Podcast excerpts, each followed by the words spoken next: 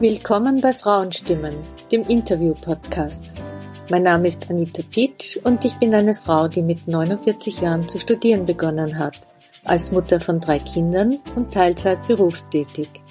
In diesem Podcast geht es um die Stellung der Frau in der Gesellschaft. Es geht um weibliche Expertise und um Vorbilder im Berufs- und Lebensalltag. In der heutigen Folge spreche ich mit Magistra Ludmilla Schindler. Sie ist Pädagogin an einer Integrationsschule in Wien Favoriten und hat während des Lockdowns das digitale Förderprojekt DigiFö gestartet. Sie berichtet, wie das digitale Förderprojekt zustande kam, wer sie dabei unterstützt hat und welche Kinder damit gefördert werden. Hallo und herzlich willkommen. Können Sie sich bitte kurz unseren HörerInnen vorstellen? Danke für die Einladung. Mein Name ist Ludmila Schindler. Ich bin Pädagogin und seit zehn Jahren in Wien Favoriten an einer Mittelschule in einer Integrationsklasse im Einsatz. Sie haben im Vorjahr diese digitale Förderinitiative gestartet. Was genau ist das digitale Förderprojekt? Um was geht's da? Das digitale Förderprojekt ist ein Experiment, das ich voriges Jahr im Oktober an meiner Schule gestartet habe. Es handelt sich um Computerförderkurse für Kinder, die noch schwache Computerkenntnisse haben und während der Lockdowns hier einfach Unterstützung und Förderung brauchen. Und warum haben Sie dieses Projekt gestartet? Was war der Grund dafür? Gestartet habe ich das deshalb, weil wir, meine Schüler befinden sich jetzt in der siebenten Schulstufe. Sie sind 13 Jahre alt und erst ab dieser Schulstufe finden an Schulen, an Mittelschulen Computer, digitale Grundkompetenzen heißt das Fach, findet statt. Das ist aber nur einmal in der Woche für 50 Minuten. Und ich habe jetzt erkannt während der Corona-Krise und zwischen den Lockdowns und im Distance Learning, dass das zu wenig ist, dass die Kinder die Fähigkeiten, diese digitalen Skills, die sie eigentlich bräuchten, um zu Hause Homeoffice zu machen, Homeschooling, Distance Learning, dass sie diese Fähigkeiten nicht haben und die Kenntnisse. Ihre Schüler und Schülerinnen sind in der siebten Klasse. An welcher Schule unterrichten Sie?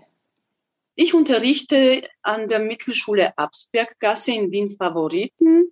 Das ist eine Schule mit 400 Schülern, Schülerinnen zwei Standorten und mit einem hohen Ausländeranteil an Kindern.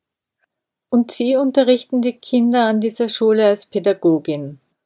Sonderpädagogin, das bedeutet, ich habe einen Sondervertrag mit der Stadt Wien, also mit der Bildungsdirektion, mit dem Stadtschulrat ehemaligen. Ich habe Pädagogik und Bildungswissenschaften studiert mit äh, Schwerpunkt Sonder- und Heilpädagogik. Und wir wurden aufgrund des großen Lehrermangels schon damals vor zehn Jahren mit einem Sondervertrag ausgestattet, damit wir Pädagogen mit Schwerpunkt Sonder- und Teilpädagogik an Schulen mit Integrationsklassen in Volksschulen, Sonderschulen und Mittelschulen arbeiten können, zum Einsatz kommen, wo Pädagogen gebraucht werden, um Kinder mit besonderen Bedürfnissen und einem sonderpädagogischen Förderbedarf aufgrund von verschiedenen Diagnosen im Regelunterricht in Integrationsklassen bestmöglich unterstützen zu können. Und die Erfahrungen, die Sie jetzt im Unterricht gemacht haben mit Ihren Schüler und Schülerinnen, war, dass der digitale Unterricht nicht ausreichend ist oder was genau ist Ihnen aufgefallen? Es sind mir mehrere Sachen aufgefallen. Das eine ist, dass die Schulen nach wie vor nicht gut ausgestattet sind mit technischem Equipment, der jetzt notwendig ist in, in Corona-Zeiten. Das sind Laptops und Computer. Also Mittelschulen haben einen Computerraum, weil eben ab der siebenten Schulstufe das Fach digitale Grundkompetenzen als unverbindliches Fach angeboten wird, einmal in der Woche für 50 Minuten für eine ganze Klasse.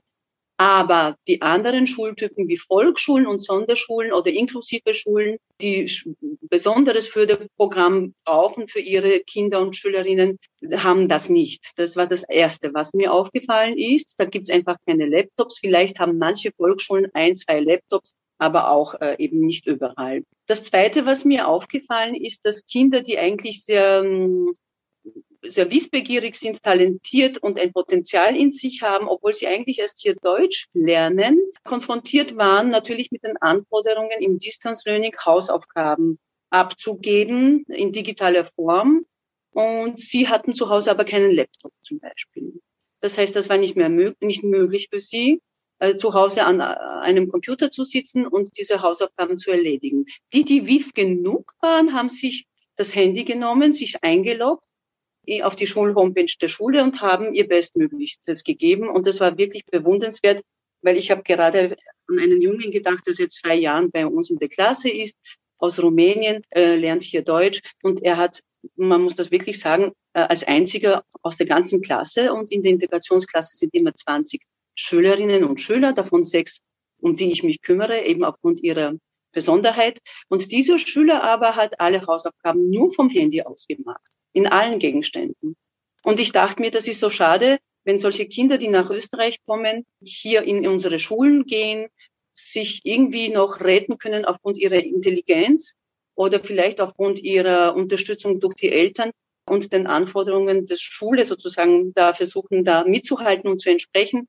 Aber dass diese Kinder sonst nichts zu Hause haben und nichts von der Schule zur Verfügung gestellt werden kann, um ihnen das äh, so leicht wie möglich während der Lockdowns und im Distance Learning äh, zu machen. Also Sie haben festgestellt, es gibt einerseits nicht ausreichend Möglichkeiten, digitale Grundkompetenzen zu erwerben und andererseits auch das Problem, dass die Kinder aufgrund des Lockdowns ja Homeschooling dann auch hatten, gar nicht die Aufgaben machen konnten, weil sie die notwendigen Hilfsmittel nicht zur Verfügung hatten.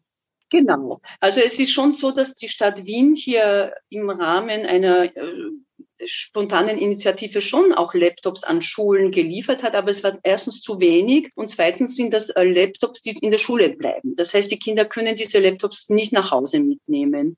Also das, das heißt, diese Kinder, die hier sowieso schon sozial benachteiligt sind und zu Hause eben keinen Laptop haben, ist die Frage, was tun wir mit diesen Schülern und Schülerinnen? Und das Zweite, diese 50 Minuten digitale Grundkompetenzen ab der siebenten Schulstufe Sie müssen bedenken, es läutet die Glocke zu Unterrichtsbeginn. Der Lehrer geht zuerst einmal in diese Klasse, holt diese Klasse ab, bis sie sich anstellen, bis sie durch den Gang den Computerraum erreichen, sind schon fünf Minuten äh, vergangen, bis wir uns alle hinsetzen, den Computer aufdrehen, weitere fünf Minuten. Also dieses Fach digitale Grundkompetenzen hat eine Klasse von 20, 25 Kindern vielleicht wirklich nur für 40 Minuten einmal in der Woche. Und das ist zu wenig. Sie sind in Integrationsklassen. Können Sie uns das genauer erklären, was das bedeutet? Ja, sehr gerne. Integrationsklassen sind Klassen, die Maximum 20 Kinder haben. Davon sind sechs Kinder, so ist die Regelung. Kinder, die in der Volksschule sehr schwach im Lernen waren und eben den normalen Lehrplan nicht nachvollziehen konnten, aufgrund unterschiedlicher Begebenheiten, entweder aufgrund verschiedener Diagnosen wie ADHS, Lernbehinderung, Autismus, Schmetterlingskinder, alles Mögliche. Oder Kinder, die einfach vielleicht eine körperliche Behinderung haben oder im Rollstuhl sind.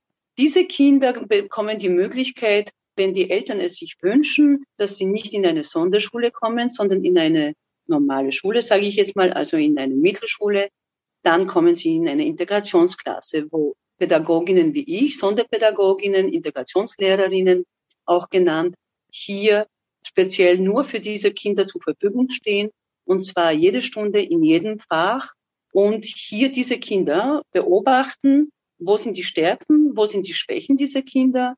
Und können die Kinder in manchen Gegenständen wie Lerngegenständen, Geschichte, Geografie, Biologie mit dem normalen Lehrplan der Mittelschule mit oder brauchen Sie denn weiterhin den Lehrplan der Sonderschule, um es hier Ihnen einfach zu machen, weil es geht doch auch in Integrationsklassen darum, zu differenzieren und zu individualisieren.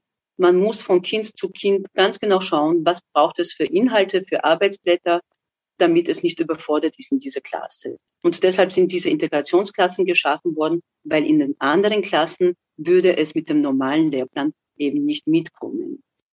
Sie sind Projektkoordinatorin für dieses digitale Förderprojekt. Können Sie uns erzählen, wie das damals war, als Sie dieses Projekt gestartet haben? Wie ging das? Haben Sie Vorerfahrungen, so ein Projekt zu machen? Ja, das war wirklich sehr spannend.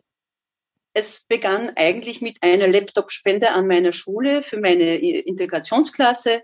über den Herrn Dr. Robin Lamston, der hier eine Laptop-Challenge gestartet hat mit seinen Freunden. Das sind alles äh, große Rechtsanwaltskanzleien, wie zum Beispiel die KWR Rechtsanwälte, die international tätig sind und auch bekannt sind. Und er hat sich gewandt an den ehemaligen Landesschulinspektor Herrn Dr. Wolfgang Krüppel, der bis 2019 in dieser Funktion war, 16 Jahre lang und jetzt Abteilungsleiter der Präsidiale 6 ist. Das heißt, er ist zuständig für Schülerströmungen. Und, und der Herr Dr. Grüppel kannte mich schon von früher und wusste, dass ich gerne soziale Projekte mache, beziehungsweise einfach ein Herz für Kinder habe und mich sehr engagiere.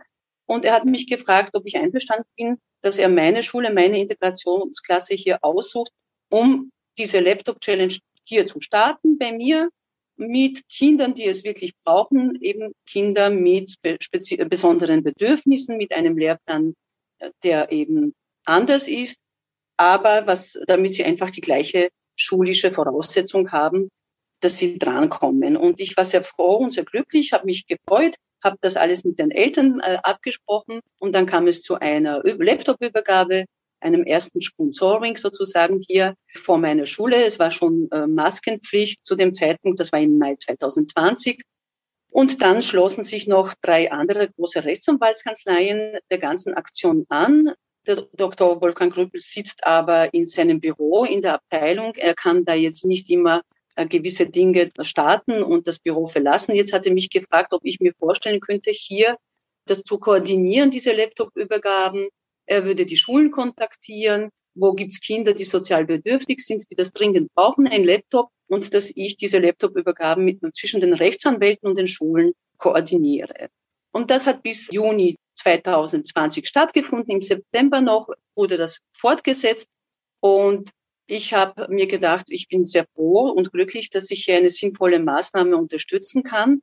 Aber dann war mir klar, ein Laptop zu schenken, ist eine unglaublich tolle Sache, weil die Kinder brauchen wirklich Laptops zu Hause. Aber wie geht's weiter?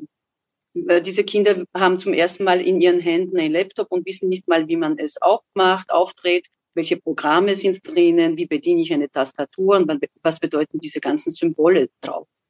Und so kam dann für mich im Lockdown zu Hause der Gedanke, diese Kinder brauchen eigentlich so etwas wie einen Einstieg in einen Computerförderkurs, wo man ihnen schon die Basics, die Grundlagen zeigen kann, was sie alles mit einem Computer machen können und in, als zweiten Schritt dann auch, wie können sie eben diese Hausaufgaben am Computer lösen und diese auch dann wegschicken, dass sie ankommen in der Schule.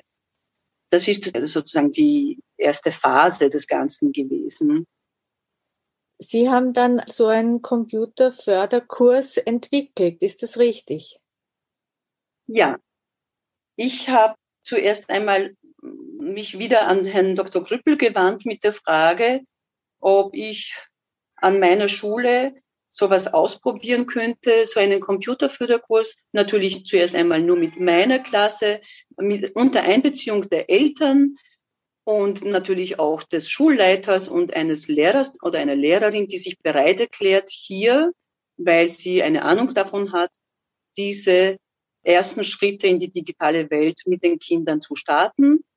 Aber es war die Frage, wann machen wir das? Machen wir das in einer Lernstunde oder man will ja den Kindern ja keine Stunden wegnehmen. Wenn sie Tonen haben, sollen sie Tonen. Wenn sie zeichnen haben, sollen sie zeichnen. Jetzt haben wir gesagt, na gut, wir müssen eigentlich die Freizeit investieren. Und diese Kollegin, das ist die Frau Nina Klima, eine Sportwissenschaftlerin an meiner Schule äh, und Englischlehrerin, aber eben auch wirklich eine Expertin auf dem Gebiet der digitalen Kompetenzen. Sie hat auch in Amsterdam studiert, hat sich bereit erklärt, und dafür bin ich bis heute ihr dankbar, sonst wäre das alles gar nicht möglich gewesen, hier in ihrer Freizeit nach dem regulären Unterricht und mit Einverständnis der Eltern die Kinder länger in der Schule zu belassen. Das war jeden zweiten Freitag für 90 Minuten haben wir begonnen, dieses Pilotprojekt an der Mittelschule Absberggasse in Wien Favoriten langsam zu starten und zu schauen, wie geht's den Kindern damit, wie tun sie sich, fühlen sie sich wohl, verstehen sie, um was es geht, können sie den Computer bedienen und sind die Eltern auch zufrieden, weil mir diese Schulpartnerschaft wirklich wichtig war. Der Gesellschaft geht's nicht gut Manche stehen unter einem großen Druck zu Hause. Die Arbeit steht am Spiel. Arbeitslosigkeit, Arbeitsverlust, Kurzarbeit. Und die Eltern haben hier aber sofort Ja gesagt, weil sie gespürt haben, wann, wenn nicht jetzt, fördert unsere Kinder, gebt ihnen das, was sie brauchen, weil wir haben nicht die Zeit dazu und auch nicht diese Kompetenzen. Das heißt, Sie haben gemeinsam mit Ihrer Kollegin, mit Frau Klima, diesen Förderkurs organisiert. Sie hat ihn inhaltlich geplant und auch durchgeführt. Wie war da die Reaktion? Wie ist das Feedback jetzt zu diesem Förderkurs gewesen? Also die, das äh, wichtig war, wie Sie schon gesagt haben, sie hat vorbereitet und geplant, ein Leitfaden, ein Curriculum, dass wir wissen, was wollen wir diesen Kindern jetzt in dieser Zeit so schnell wie möglich und effizient und klar und verständlich beibringen. Das heißt, sie hat geschaut, dass sie hier ein Leitfaden entwirft mit mir gemeinsam. Ich habe das für die Volksschulen und Sonderschulen gemacht, sie für die Mittelschulkinder, Step by Step MS Office anzugehen, Word, PowerPoint, Excel. Das erste Feedback, was wir bekommen haben, war von den Eltern und von den Kindern, weil man gesehen hat, dass die Kinder gerne freiwillig noch dazu an einem Tag wie Freitag, wo sie normalerweise schnell das Schulhaus verlassen und sich aufs Wochenende freuen, dass sie hier freiwillig 90 Minuten lang in der Schule geblieben sind, auch in ihrer Freizeit, weil das war eben außerhalb des regulären Unterrichts. Aber um das zu ermöglichen, war hier eine Finanzierung für mich notwendig. Sie haben Ihr Projekt eingereicht. Können Sie uns das genauer erzählen? Wo haben Sie das eingereicht? Da habe ich im Zuge meiner, und jetzt wird spannend, ich habe diese erste Laptop Challenge Initiative der Rechtsanwälte eingereicht für die österreichweite Ausschreibung vom Verein RespektNet. Der Verein RespektNet ist ein Verein, der ähm, organisiert wird von verschiedenen Unternehmern und, und auch ehemaligen Politikern. Und das ist so eine österreichweite Ausschreibung, an der sich jeder beteiligen kann, ob jetzt als Privatmensch oder eine ganze Firma. Und ich habe diese Laptop-Challenge der Rechtsanwälte eingereicht hier, um auf mich aufmerksam zu machen, weil ich hier diese Funktion der Projektkoordinatorin bekommen habe. Und ich mir dachte, es ist ein schönes Signal an die Gesellschaft, wenn man zeigt, dass große international agierende Rechtsanwaltskanzleien bereit sind, soziales Engagement zu zeigen.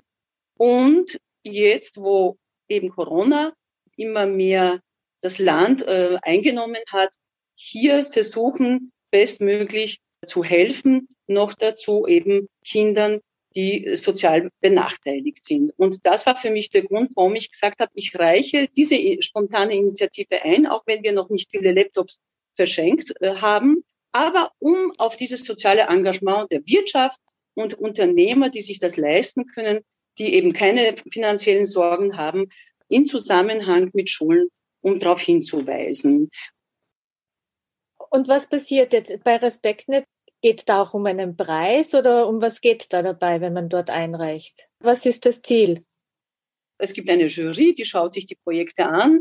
Dann werden die besten acht zum Beispiel oder die besten 50 zuerst einmal ausgesucht und das wird immer äh, dann äh, von Stufe zu Stufe sozusagen reduziert. Also es gibt als Start der Einreichphase war 18. Mai bis 12. Juli konnten alle ihre Projekte einreichen. Dann gab es Mitte August ein Community Voting.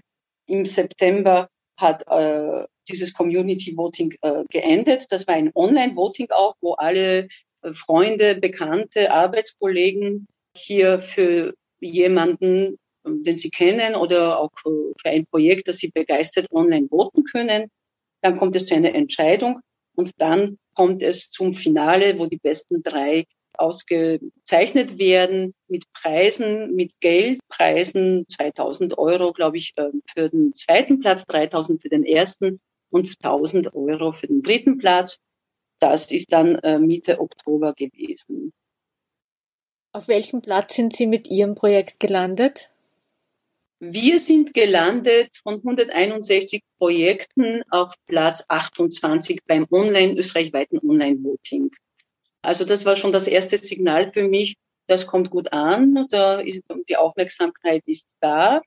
vor allem weil wir an vorletzter Stelle angesucht haben, relativ knapp vom Ende der Einreichfrist und noch relativ jung waren. Es, man muss bedenken, es haben ja auch Initiativen und Projekte eingereicht, die bereits schon seit einem Jahr oder zwei Jahren am Laufen waren. Und wir waren noch ganz jung hier mit der Laptop Challenge der Rechtsanwälte für sozialbedürftige Schülerinnen.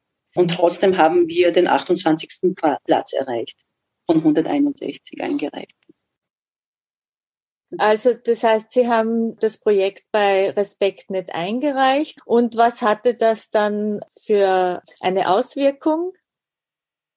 Das war wahrscheinlich eines der besten ersten erfolgreichen Schritte in der ganzen Projektgeschichte jetzt, weil ohne diese Einreichung bei dieser Ausschreibung wäre Herr Magister Robert Guller vom Verein Springboot nicht auf mich aufmerksam geworden. Und er hat den Kontakt zu mir gesucht, weil er erkannt hat, dass er ähnliche Ziele verfolgt. Nur hat er bis jetzt mit seinen sozialen Projekten, mit seinen sozialen Bildungsprojekten ältere Zielgruppe immer im Fokus gehabt. Das waren Jugendliche und junge Menschen. Und ich arbeite doch an Schulen mit Kindern und Teenagern bis 14 Jahre alt. Und wir haben uns zusammengesetzt und er war bereit, diese Laptop-Challenge der Rechtsanwälte fortzusetzen, indem er mir schon die weiteren Laptops angeboten hat, zu spenden für weitere Kinder. Und so konnte ich wieder mit Hilfe von Herrn Dr. Grüppel weitere Schulen kontaktieren und fragen, wo habt ihr und wie viele Kinder habt ihr, die zu Hause keinen Laptop haben? Das heißt, da war schon durch diesen Kontakt mit Springboard nicht nur die erste Projektschiene fortgesetzt worden, nämlich weitere Laptops zu spenden, sondern ich konnte diesen Computerförderkurs, den ich DigiFö genannt habe, eben digitale Förderinitiative, deshalb an meinem Standort installieren, weil Springboard sich bereit erklärt hat, meine Kursleiterin, die Lehrerin hier zu finanzieren. Die Zeit, die sie nach dem Unterricht in der Schule noch bleibt mit den Kindern, damit sie für ihre Leistung, die sie hier erbringt als Kursleiterin, als Computerexpertin, dass jemand sozusagen das auch bezahlt. Mhm. Das heißt, begonnen hat es eigentlich mit der Laptop Challenge, dann ist sozusagen das Experiment mit dem Förderkurs gekommen, dann haben Sie es eingereicht und dadurch haben Sie jetzt weitere Finanzierungen ermöglicht. Alle Achtung. Kann man nur gratulieren, ein ganz tolles Projekt. Die Frage, die sich mir stellt, sollte das nicht Aufgabe der Schule sein? Ja, es ist schon so, dass die Schule hier, ich sage jetzt einmal, irgendwo eine Bringschuld hat und Kinder, die sie sozusagen an ihrem Standort hat, aber auch eine Schule und Schulleiter sind abhängig von finanzieller Unterstützung, von Ressourcen, die man ihnen zur Verfügung stellt seitens der Bildungsdirektion oder seitens auch des, äh, der Stadt Wien oder seitens des Ministeriums. Das heißt, diese sogenannte Schulautonomie reicht leider nicht aus, um jetzt eigenständig mit Hilfe von Sponsoren Laptops zu organisieren, weil wir nach wie vor viel zu bürokratisch unterwegs sind und alles muss tausendmal bewilligt werden, bis überhaupt ein erster Schritt in irgendeine Richtung passiert. Und Sie haben einfach gehandelt. Genau, das war mein Erfolgsrezept. Können Sie uns ein bisschen erzählen zum Förderkurs? Welche Kinder erhalten jetzt genau so einen Förderkurs und an welchen Schulen sind Sie schon mit diesem Förderkurs mittlerweile vertreten? Nachdem ich nur in dieser eine Integrationsklasse arbeite und diese Gruppe betreue und begleite ich vier Jahre lang, war es für mich als Sonderpädagogin sowieso klar, es wird dieser Kurs nicht nur für Kinder zur Verfügung gestellt, die sich eh sehr schnell, äh, leicht tun und das schnell umsetzen können, sondern ich möchte hier etwas Einmaliges, österreichweit Einmaliges ausprobieren. Und ich weiß, das gibt's nämlich noch nicht, nämlich diesen Kindern, die ja doch irgendwie einen schon in der Volksschule diesen Stempel Sonderschulkind, Kind mit SPF. SPF ist die Abkürzung für sonderpädagogischen Förderbedarf. Das heißt, in einem oder mehreren Gegenständen wird dieses Kind eben nach dem Lehrplan der Sonderschule unterrichtet. Für mich war irgendwie klar, diese Kinder hole ich auch mit ins Boot. Auch diese Kinder kriegen die gleiche Chance auf die gleiche digitale Förderung in diesem Pilotprojekt. Und ich habe mir dann angeschaut, welches Kind wird es brauchen, damit es später, wenn es dann die Schulpflicht erfüllt, bestmögliche Startbedingungen hat, eine weiterführende Schule zu besuchen und dabei ausgestattet zu, zu sein, schon mit ersten digitalen Know-how, das es für immer brauchen wird und auch für einen späteren Beruf. Und diesen Schritt habe ich mich getraut. Ich habe das auch gegenüber der, dem Herrn Abteilungsleiter Dr. Wolfgang Grübel so argumentiert, weil ich aus der Praxis komme. Für ihn war das auch Neuland, aber ein Gedanke, den er wunderbar fand.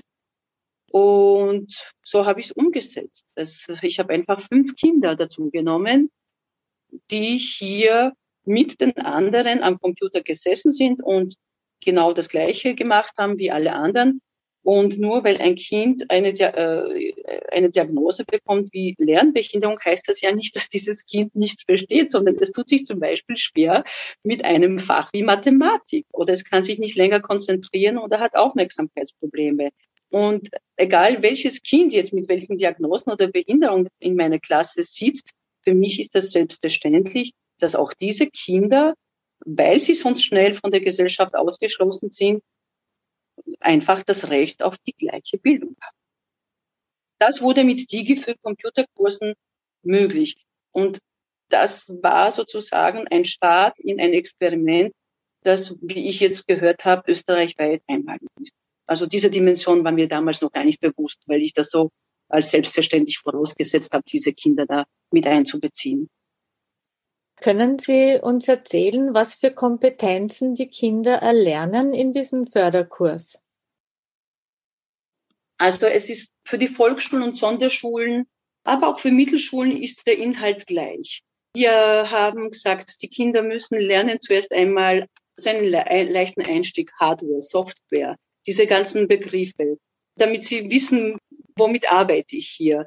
Dann war uns ganz wichtig, das Thema Sicherheit im Netz, äh, im Curriculum, im Leitfaden einzubauen, weil die heutige Jugend ganz viel Zeit vom Computer verbringt oder vom Handy und im, in den Weiten des Internets verschwindet, wo niemand weiß, was kriegen sie dort zu sehen, welchen Einfluss sind sie dort ausgesetzt. Also war mir wichtig und meine Kollegin das Thema Sicherheit im Netz auch in den Leitfaden hineinzugeben, aber auch Google-Suche, wie suche ich bestimmte Inhalte, weil ich sage immer zu meinen Schülern, es ist nicht klug, jemand, der alles weiß, was, weil das geht ja gar nicht, sondern jemand, der sich zu helfen weiß, der weiß, wo finde ich was, unter welchem Stichwort muss ich was recherchieren, wie komme ich zu meiner Information, die ich brauche, wenn ich zum Beispiel ein Referat erstellen möchte.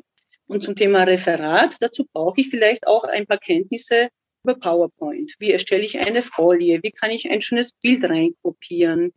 Wie mache ich eine Überschrift, die so groß ist, dass sie, wenn ich sie an der Tafel aufhänge, mein Plakat oder die PowerPoint-Folien zeige, dass das Kind, das ganz hinten sitzt, das auch sieht. Das sind so ganz selbstverständliche Sachen, die man aber erst den Kindern einmal zeigen muss, dass das wichtig ist und wie geht das. Und schon können sie sich damit selbst spielen. Wie verändere ich eine Schrift? nach Farben, Größen, verschiedene Schriftarten.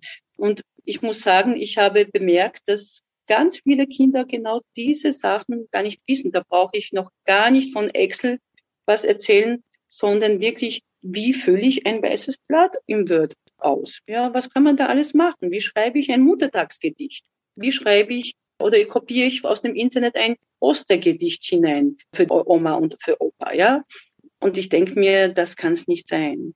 Das war die eine Beobachtung. Und die zweite Beobachtung ist, dass sogar Junglehrer, also nicht unbedingt die ältere Generation, aber auch nach wie vor Berührungsängste haben mit dem Thema Digitalisierung an Schulen.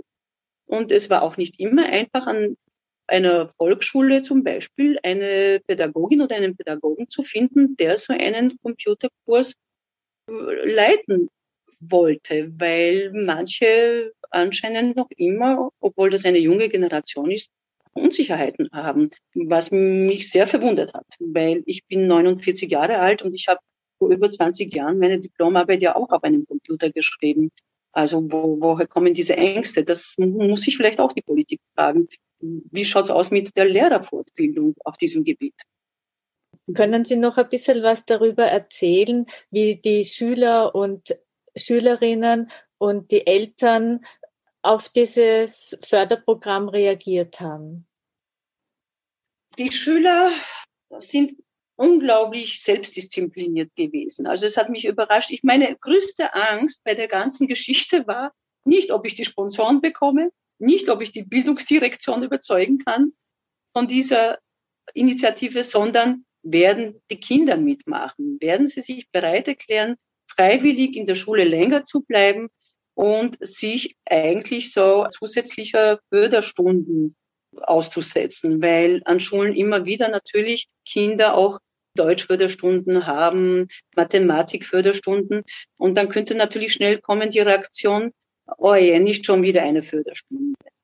Und das kam aber nicht.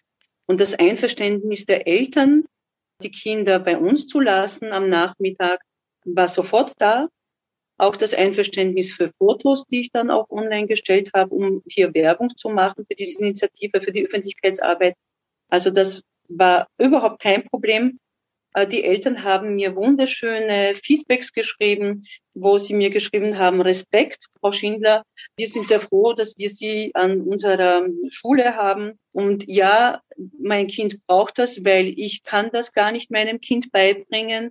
Oder ja, mein Kind braucht das, um weiter beruflich dann damit arbeiten zu können. Also die Eltern haben hier ganz viel Reife gezeigt und Erkenntnis und Einverständnis. Machen wir da was? Nützen wir die Zeit? Und das war sehr angenehm zu sehen, dass mein Gedanke hier hinter, hinter dieser Initiative steckt, verstanden wurde.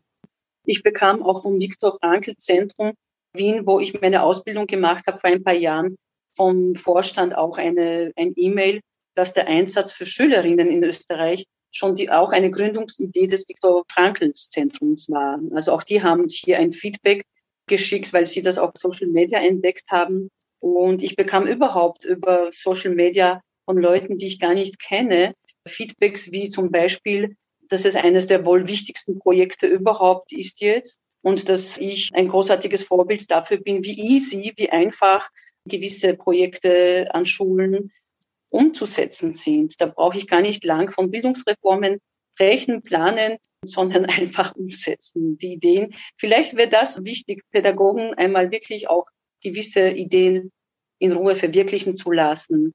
Und das passiert oft nicht. Also ich bin in den letzten zehn Jahren oft gehindert worden an einfachsten Projekten, weil so viel Angst da ist, dass man hier vielleicht eine kritische oder innovative, selbstbewusste, voraussehende Pädagogin mit Weitblick vielleicht zu viel Freiraum lässt.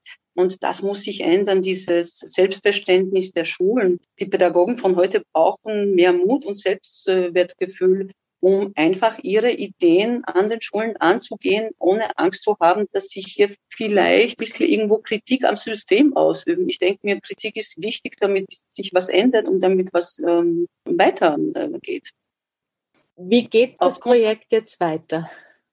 Also der Herr Magister Gula mit äh, seinem Springboardverein war nicht nur bereit, dieses Pilotprojekt, dieses zuerst einmal wienweit einmaliges Pilotprojekt zu äh, sponsern mit dem einen Kurs, sondern ich habe mich mit ihm noch im Oktober zusammengesetzt, weil ich schon gespürt habe, äh, wir müssen hier aus diesem Pilotprojekt noch was machen für andere Kinder, für andere Schulen. Und ich habe ihn gefragt, ob es möglich wäre, es auszuweiten. Und er hat sich dann die Untergruppe als weiteren Sponsor dazu geholt.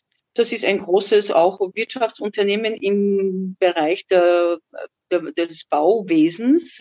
Also ich weiß zum Beispiel, dass die, äh, glaube ich, das größte Gebäude in Dubai, glaube ich, ausgestattet haben mit ähm, Baumaterialien. Und das war auch, ich denke mir, das war auch einmal ein kleines Unternehmen, Familienunternehmen und ist ganz riesig geworden. Und ich fand das ganz toll, dass auch die sich bereit erklären, hier so eine kleine Initiative, die ich da gestartet habe, noch dazu in einem Bezirk bekannt ist dafür, dass hier viele Migrationskinder äh, sind und, und Schulen, die halt sonst wenig Unterstützung erfahren. Auf jeden Fall hatte ich plötzlich mit diesen zwei Sponsoren die Möglichkeit, äh, insgesamt sechs Schulen zu unterstützen Und das wurde eben immer mit Hilfe von Herrn Dr. Wolfgang Grüppel von der Bildungsdirektion möglich, weil er diese Schulen kennt. Er war ja immerhin 16 Jahre der Chef dieser ganzen Schulen und Schulleiter und er hat geholfen, hier einfach unbürokratisch eine schnelle Kooperation zu ermöglichen zwischen den Sponsoren und den Schulen, damit mein Projekt, meine Förderinitiative so schnell wie möglich greift und den Kindern zugutekommt und gut genützt wird. Herr Dr. Kröppel ist ja jetzt mehrfach schon genannt worden. Was ist seine Aufgabe bei diesem Projekt? Der Dr. Wolfgang Kröppel ist jetzt Abteilungsleiter der Präsidiale 6.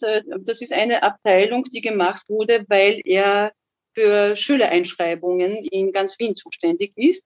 Er ist äh, der Projektleiter jetzt dieses ganzen, dieser ganzen digitalen Förderinitiative weil ich natürlich keinen Schritt jetzt alleine machen konnte, ohne mir das Einverständnis seitens der Bildungsdirektion zu holen. Es kann ja nicht plötzlich irgendeine Pädagogin daherkommen und sagen, liebe Schulleiter, ich möchte bei euch eine Computerförderkursinitiative starten, sondern ich muss natürlich schon jemanden haben, der an das Experiment glaubt, der an meine Fähigkeiten glaubt und der mich eben ehrenamtlich zu dieser Projektkoordinatorin gemacht hat, um mir weiteres Agieren zu ermöglichen. Und das war Dr. Wolfgang Sie haben also die Rückendeckung von der Bildungsdirektion. Ich habe die Rückendeckung von der Bildungsdirektion dann nach und nach bekommen. Am Anfang war das alles eigentlich noch mit den Laptop-Spenden so eine nette Gäste einer Pädagogin, die hier Laptops verschenkt. Aber dadurch, dass das immer größer geworden ist, dass auch immer mehr Laptops gesponsert wurden, auch vom Springboard, war klar, ich brauche natürlich das Einverständnis und die Unterstützung der Bildungsdirektion, damit ich für die Wiener Schulen wirklich hier auch weiter mit den Sponsoren aktiv werden kann. Sie haben ja jetzt auch ein Gespräch gehabt mit der Bildungsdirektion. Wollen Sie darüber kurz erzählen, berichten, was dabei herauskam? Ähm, ja, es kamen nämlich noch zwei, drei andere Sponsoren zu der ganzen äh, digitalen Förderinitiative dazu. Und als letzter Sponsor hat sich die Arbeiterkammer Wien zur Verfügung gestellt, was mich sehr überrascht hat und wahnsinnig gefreut hat, weil ich wusste, wenn hier auch die Arbeiterkammer Wien die Dringlichkeit, die Notwendigkeit, die Wichtigkeit dieses innovativen bildungspolitisch auch wichtigen Projektes, weil es doch eine Fördermaßnahme ist, wenn sie da auch das Ganze mitträgt, unterstützt, dann ist das eine tolle Sache. Dann kann man wirklich nur sagen, danke an alle, die das erkannt haben. Und zwei Tage später bekam ich dann einen Anruf von der Bildungsdirektion und eine Einladung zum Herrn Magister Heinrich Himmer, der Bildungsdirektor, der hier bereits eigentlich schon am 8. März mich zu sich eingeladen hat, aber es ist immer ein bisschen was dazwischen gekommen. Und beim dritten Mal hat es geklappt und ich war jetzt vor ein paar Tagen eben am Dienstag vor zwei Tagen bei ihm mit Herrn Dr. Grüppel als Projektleiter eingeladen.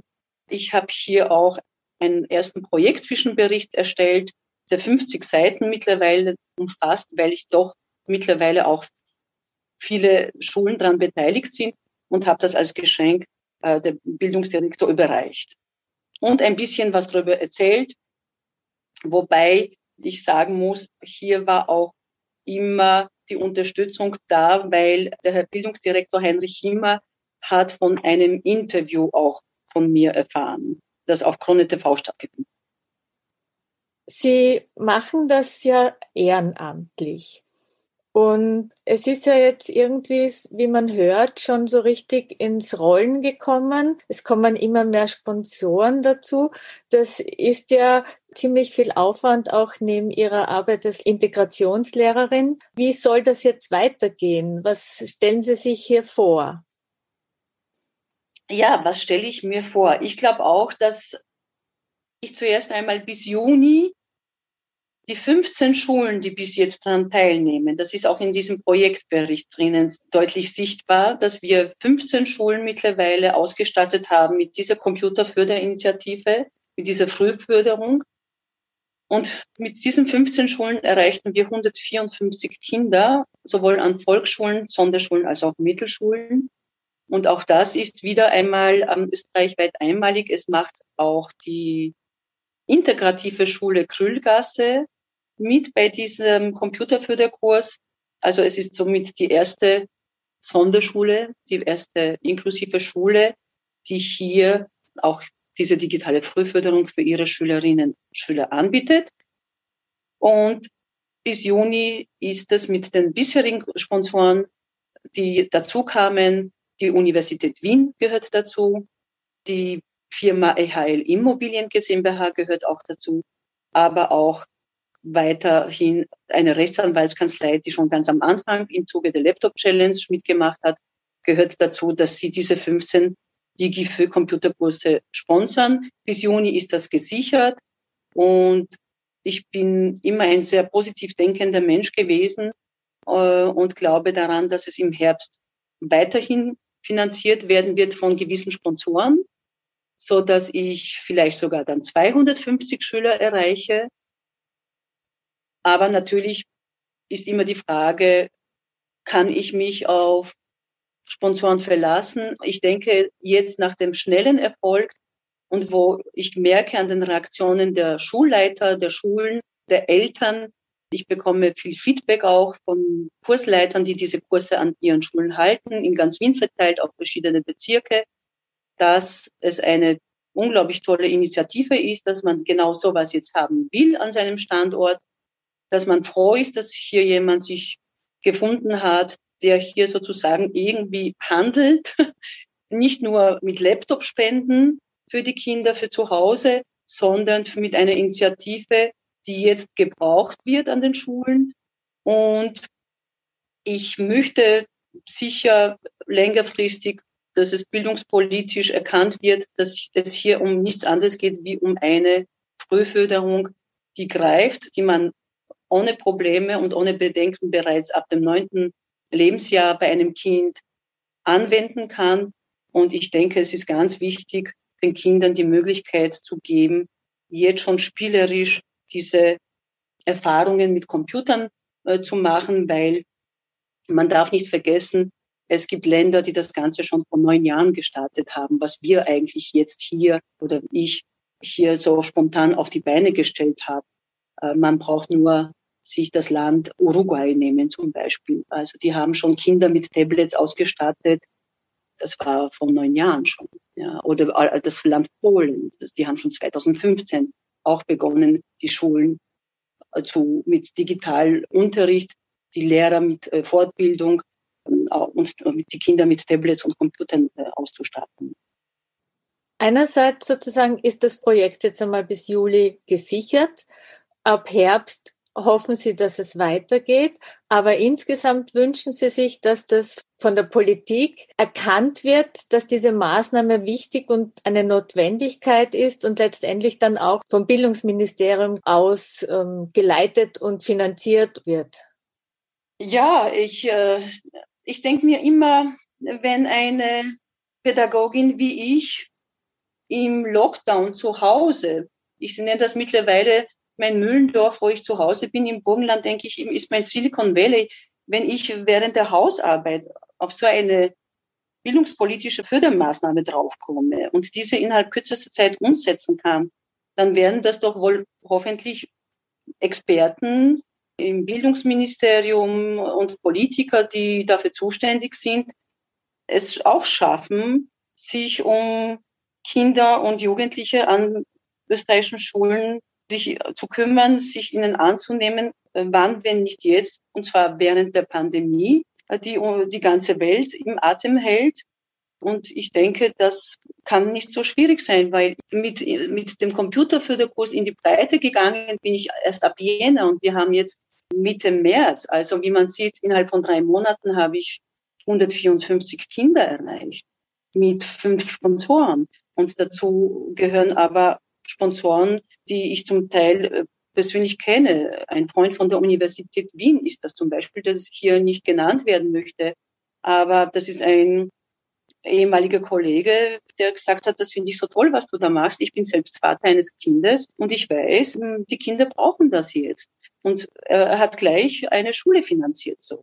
Das heißt, durch die Erkenntnisse von einigen wenigen Menschen die aber verantwortungsvolle Aufgaben und Jobs haben in Unternehmen, wurde das möglich. Und ich denke mir, auch die Politiker haben ganz viel Verantwortung zu tragen und können hier beweisen, dass auch sie an die Kinder und Jugendlichen denken. Denn das, was sie ihnen jetzt zur Verfügung stellen, davon profitiert dann die ganze Gesellschaft und auch die Wirtschaft, nämlich von gut ausgebildeten Kindern, Jugendlichen, Fachkräften, die eben digitale äh, Kompetenzen haben, weil diese nun einmal seit zehn Jahren auch ein Thema sind im, in, bei den Bildungsreformen. Sie haben sich ja nicht nur hier für dieses Projekt eingesetzt, sondern auch schon davor für andere Projekte. Sie sind jetzt auch ehrenamtlich aktiv. Woher kommt Ihr Engagement? Gute Frage. Ich glaube, ich habe immer schon in mir etwas gehabt, dass ich, sonst hätte ich wahrscheinlich mich auch nicht äh, im Frankl-Zentrum fortgebildet. Ich war immer auf der Suche nach Sinn in meiner Tätigkeit. Und wenn ich daran gehindert wurde, gerade an Schulen, wo man sich so toll austoben kann, mit tollen Ideen eigentlich, wenn, wenn ich merke, hier scheitere ich an kleinsten Projekten wie Schülerzeitung, wo man das ignoriert oder einfach, wo einfach ähm, das rundherum nicht passt, frage ich mich, wozu bin ich Pädagogin? Und das wollte ich so nicht stehen lassen. Und ich denke mir, mit zunehmendem Alter hatte ich auch eine gewisse Sinnkrise, wo ich mich fragte, wozu bin ich noch Pädagogin, wenn ich nichts darf oder wenn es nicht anerkannt, nicht geschätzt wird und schon gar nicht den Kindern zugute kommt. Und das war wahrscheinlich bei mir dann der Auslöser, wo ich gesagt habe, ich tue jetzt einfach. Ich tue nicht, nicht viel Fragen. Und eine Idee zum äh, umzusetzen braucht nicht ein ganzes Team, sondern es genügen zwei Leute vielleicht, die ähnlich denken und ähnlich handeln. Das war in dem Fall jetzt Magister Gula vom Springboard und Dr. Wolfgang Krüppel von der Bildungsdirektion. Vielleicht ist das auch unser Erfolgsrezept gewesen. Wir haben hier an einem Strang gezogen. Wir haben sofort verstanden, was diese Initiative für die Kinder, für die Familien, für die Schulen auch bringt. Und plötzlich konnten wir alles sofort umsetzen und es hat funktioniert. Und ich bin einfach so ein Mensch. Ich habe einen sportlichen Hintergedanken. Ich war immer eine Leistungssportlerin früher. Ich denke mir, das ist eine gute Basis. Deshalb unterstütze ich auch die Bewegung und, und Sport an Schulen, weil Kinder, die viel mit Bewegung und Sport zu tun haben, denken dann auch anders, nämlich positiv, mutig, innovativ, trauen sich was. Und ich, ich habe meine Schule schon 2016 eingereicht zum Ort des Respekts, weil ich auch da mich sozial engagiert habe. Das waren aber SOS Kinderdörfer im Burgenland. Aber für mich ist immer wichtig, sozusagen, was kann ich für die Kinder, für die ich da bin, weil das ist mein Beruf, dafür werde ich bezahlt, Sinnvolles hier und jetzt umsetzen, dass, dass sie davon profitieren. Und mir war immer wichtig, diese Zusammenarbeit mit Eltern, Kindern, Schule. Ich habe es in, an jeder Schule geschafft, den Elternverein mit einzubeziehen, nicht gegeneinander, sondern miteinander was zu machen. Es hat immer hervorragend funktioniert. Und jetzt ist es mir sogar gelungen, auch die Bildungsdirektion hier mit Eltern, mit Schulen zusammen zu verbinden. Und ich bin überglücklich darüber. Sehr schön.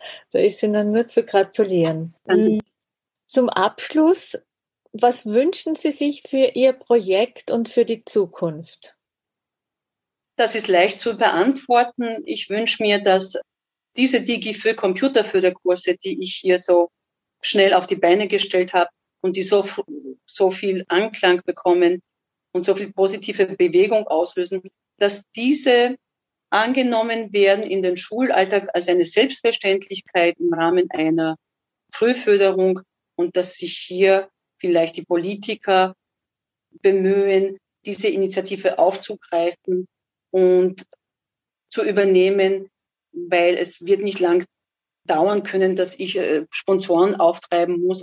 Ich denke, es muss mich jemand entlasten. Es wäre schön, wenn das die, der Staat wäre, das Land, die Politik und weil es geht ja in Wirklichkeit um die Gesellschaft, um gut ausgebildete junge Menschen, für die wir Verantwortung zu tragen haben. Da bleibt nur zu hoffen und zu wünschen, dass Ihr Appell gehört wird und auch letztendlich umgesetzt wird. Einmal vorerst herzlichen Dank für das Interview zum Thema. Am Ende des Interviews ersuche ich immer um zwei Unterstützungsfragen. Und zwar, welche Frage soll ich mir stellen, wenn ich mich so wie Sie für ein Projekt einsetzen will? Mm, ich würde sagen, was man sich fragen muss, ist, traue ich mich das, meine eigenen Überzeugungen jetzt einmal durchzusetzen oder traue ich mich das nicht? Alles andere läuft dann von selbst. Also es braucht Mut. Es braucht Mut zum Experiment, ja, Experimentierfreudigkeit. Und das kann man nur mit Pilotprojekten machen, weil hier einzelne Maßnahmen ausprobiert werden. Diese Maßnahmen werden auf den Erfolg hin analysiert und im Erfolgsfall kann man sie dann landesweit zum Standard machen. Sehr gut. Und die zweite Frage ist, was aus Ihrer Erfahrung mit dem Projekt kann für andere hilfreich sein? Da würde ich sagen, Glauben an sich selbst, Ausdauer, Selbstdisziplin, Glauben an die eigenen Fähigkeiten. Also ich habe bemerkt, wenn ich nach Hause gekommen bin als Pädagogin, Mutter, entdeckte ich plötzlich Fähigkeiten in mir, die ich bis jetzt noch nie ausprobieren musste. Aber es war mir klar, ich muss das jetzt machen. Das war zum Beispiel Öffentlichkeitsarbeit. Das waren Auftritte von Sponsoren. Das war ein Auftritt auf Krone TV, auf das wahnsinnig viel positives Feedback kam. Eben auch bis zur Bildungsdirektion hat sich dann herumgesprochen, dass ich hier einen souveränen Auftritt hatte. Das heißt, wenn man sich als Mensch, als Pädagogin traut und als Frau auch, plötzlich sich hinzustellen und zu sagen, ich habe da eine Idee und die setze ich um im Sinne des, der Gesellschaft, des Volkes, dann kommt man plötzlich drauf, was in einer Hausfrau noch an Potenzial und an Fähigkeiten und Talenten steckt, die ich bis jetzt, und ich bin 49, noch nie an mir habe ausprobiert und noch nie beweisen musste. Aber anscheinend war ich überzeugend genug, sonst hätte ich nicht so viele Leute hier mitgerissen und sonst hätten mir auch nicht so viele auch zugetraut und mich dabei unterstützt.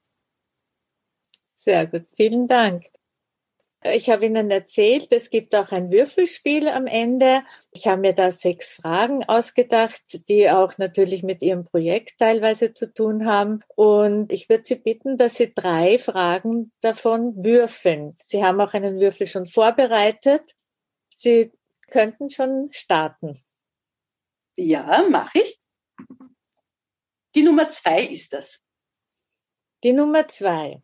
Das ist das Thema Politik wenn es die Möglichkeit gibt, mit welchem Politiker, welcher Politikerin wollen Sie über Ihr Projekt DigiFür gerne sprechen? Da fällt mir spontan Michael Ludwig ein, der Bürgermeister von Wien. Aha, ja. ja, weil ich das, erstens ist das ein Projekt, das ich für Wiener Schulen gemacht habe. Zweitens, für mich, ich bin selbst die, ein, äh, jemand, der mit acht Jahren aus Polen nach Wien kam. Und mein Vater war immer sehr politisch aufmerksamer Mensch und hat mir immer wieder erzählt von Bürgermeistern von Wien und so weiter. Und irgendwie waren die Bürgermeister von Wien für mich so positiv besetzte Menschen, denen ich es verdanke, dass ich hier überhaupt dann die Schule fortsetzen konnte, dass ich hier Deutsch gelernt habe, dass ich hier Matura machen konnte, studieren konnte. Für mich waren das Menschen, wo, wo mir klar war als Kind und als Jugendlicher, die verstehen was von Schulen, von Bildung, von Ausbildung und sind menschlich erreichbar auch. Man kann ihnen sozusagen die Hand schütteln, weil sie ja da am Rathausplatz sind, wo der, Eisring dann ist, eine schöne Atmosphäre. Es war alles immer so multikulti. Es war immer einfach positiv besetzt der Platz der Rathaus und der Bürgermeister. Und ich denke, von Mensch zu Mensch kann man ihn leichter erreichen, als wenn ich mich an irgendwelche Politiker jetzt wende, die man sowieso jeden Tag im Fernsehen sprechen hört. Es ist nur die Frage, wie wird da die Kommunikation ausschauen? Sehr interessant. Die zweite Frage. Moment.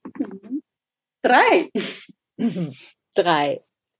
Das ist eine Frage zum Feminismus. Was mhm. bedeutet Feminismus für Sie? Das ist auch eine sehr gute Frage. Ich glaube, diese Frage stelle ich mir alle zehn Jahre neu und beantworte sie mir jedes Mal neu. Aber ich denke, nach dieser Erfahrung, die ich gemacht habe, ist Feminismus für mich die Stärkung der Frauen in ihrem Dasein, in, in ihrem sozusagen gesellschaftlichen Bild, das man von ihnen hat, bezüglich stellt euch auf die Füße, wartet nicht ab, ob euch jemand die Chance gibt, etwas zu tun, entdeckt eure eigenen Talente in euch, glaubt an euch. Das ist momentan für mich der Gedanke des Feminismus. Seid stark und traut euch einfach, euch zu zeigen. Für mich wurde das erst jetzt möglich, weil meine Kinder 16 Jahre alt sind, meine Zwillinge. Ich hätte nicht, ich habe auch nicht die Kraft und die Zeit und Energie gehabt, als leidenschaftliche Pädagogin früher mich gesellschaftspolitischen und bildungspolitischen Fördermaßnahmen zu wenden. Und ich denke, vielleicht ist das ein Thema, das man auch einmal besprechen sollte.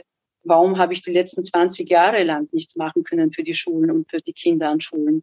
Weil ich als Mutter und Hausfrau einfach so im Einsatz war, dass mir dafür auch die Kraft und die Zeit gefällt hat. Dafür machen Sie es jetzt und das ganz, ganz toll. Die dritte Frage. Mhm, ja. Sechs. Sechs. Ein aktuelles Frauenthema, Corona. Was war für Sie als Frau Ihr Corona-Moment? Das war die Erkenntnis, dass ich etwas, was ich gar nicht so gerne mache, nämlich Kochen, nun noch intensiver betreiben muss in, zu Hause. Und um hier mir die Laune im Alltag nicht verderben zu lassen, habe ich auf Facebook die Gruppe Mahlzeitkrise gegründet. Und darin habe ich dann wieder einen Sinn gesehen. Und ich freue mich, dass auch hier Leute mitmachen, die ich nicht kenne und, und einfach seit dem ersten Lockdown Rezepte, ihre Lieblingsrezepte reinstellen weil so habe ich wieder eine Bewegung ausgelöst, nämlich dass jeder in seinem Homeoffice einen Sinn findet, im Kochen, im Speise zu bereiten, ob jetzt für sich selbst, für die Kinder, für den Ehemann, für die Familie. Wir kommen nicht aus, wir entkommen dem Ganzen nicht, aber wir Frauen waren sozusagen plötzlich wieder wie vor 100 Jahren nur auf eine Rolle, Funktion reduziert, nämlich Kochen. also ich habe ich hab wieder auch hier wieder ein eine Tür geöffnet, um dem Ganzen einen Sinn zu geben. Und ich glaube, das ist ganz wichtig in, äh, in, der, in Zeiten von Pandemie und in Zeiten von Lockdowns und Corona, nämlich jeder muss in seinem Dasein, egal was er macht, einen Sinn finden, dann macht es wieder Spaß, dann verzweifelt man nicht und entwickelt keine Depressionen im Alltag. Das ist eine Art Psychohygiene. Einfach sich mehr Kreativität erlauben. Dazu braucht man nur ein, ein, ein bisschen Fantasie. Sehr gut. Ein ausgezeichnetes Schlusswort und ein, eine tolle Anregung, die Sie uns da mitgeben. Liebe Frau Schindler, herzlichen Dank für dieses tolle Gespräch, dieses tolle Interview und auch für Ihr Engagement. Sie sind wirklich ein wunderbares Vorbild und Hut ab, tolles Engagement.